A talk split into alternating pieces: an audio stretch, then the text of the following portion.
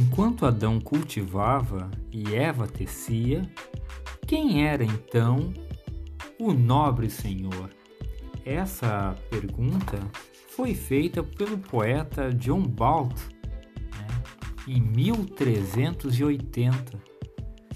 E interessante que desse questionamento que ele faz, né, o papel do Adão e da Eva, nós vamos tentar analisar qual que era o papel do trabalho feminino durante a Idade Média. Né?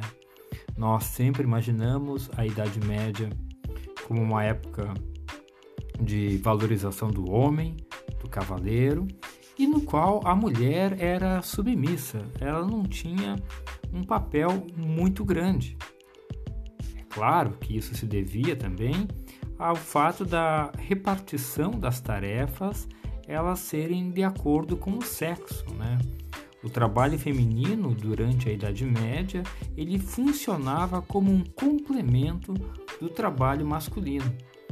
Porém, quando nós olhamos mais a fundo a Idade Média, principalmente nesse século 13, ou seja, nos anos 1200 e nos anos 1300, nós vemos que a situação da mulher não era de completa submissão. As mulheres, inclusive, tinham acesso a várias profissões.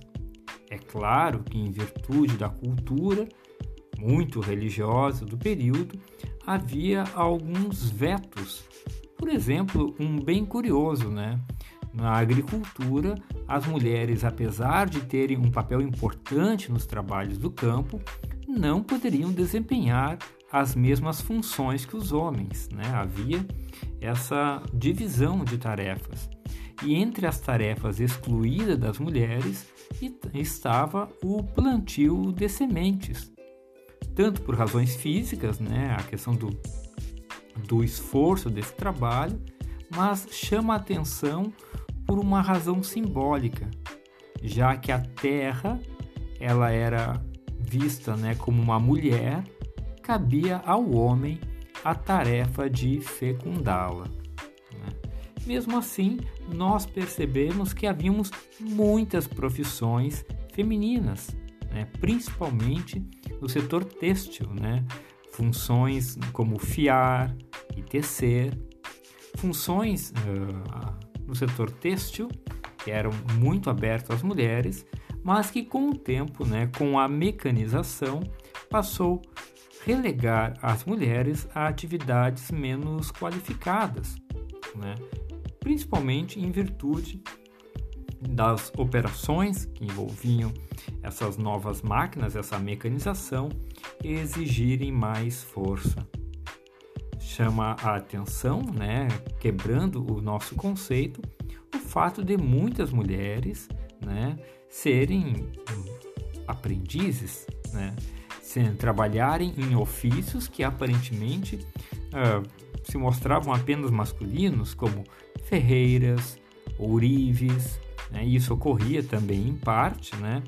porque havia uma preocupação em limitar a entrada de estrangeiros nesses ofícios.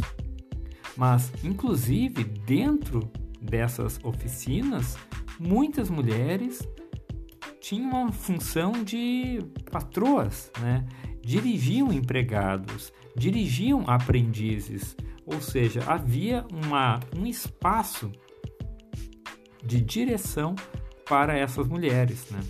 Chama atenção para nós o famoso livro de métier, escrito por Etienne Boulot, ou seja, o livro dos ofícios, escrito no ano de 1290, que relacionava 321 profissões, sendo que 108 delas abertas às mulheres. Por exemplo, também nesse livro consta que havia 110 corporações, cinco administradas por mulheres. Em outro setor da atividade econômica, como no comércio agrícola, as mulheres trabalhavam livremente, inclusive de forma autônoma. Mulheres que ah, comercializavam seus produtos mesmo sem a presença de seus maridos. Essas mulheres, que eram comerciantes públicas, podiam inclusive empregar funcionários e serem fiadoras. Outro setor no qual as mulheres trabalhavam né, era o serviço doméstico. Por exemplo, na cidade de Reims, na França, por volta de 1425, metade das casas possuíam pelo menos uma empregada doméstica. No entanto, esse trabalho doméstico ele era caracterizado por uma grande exploração, no qual era difícil tu fazer uma distinção entre a domesticidade, né, essas tarefas domésticas, e a própria escravidão. Ou seja, de acordo com a historiadora Julia Pilor, de onde eu tirei essas informações, o, o papel da mulher na Idade Média, nesse século 13, século 14, não é um trabalho tão, uh, digamos assim, fora do normal. Havia sim uma grande liberdade, uma grande oportunidade para as mulheres desenvolverem o seu trabalho. Vamos assim repensar a Idade Média.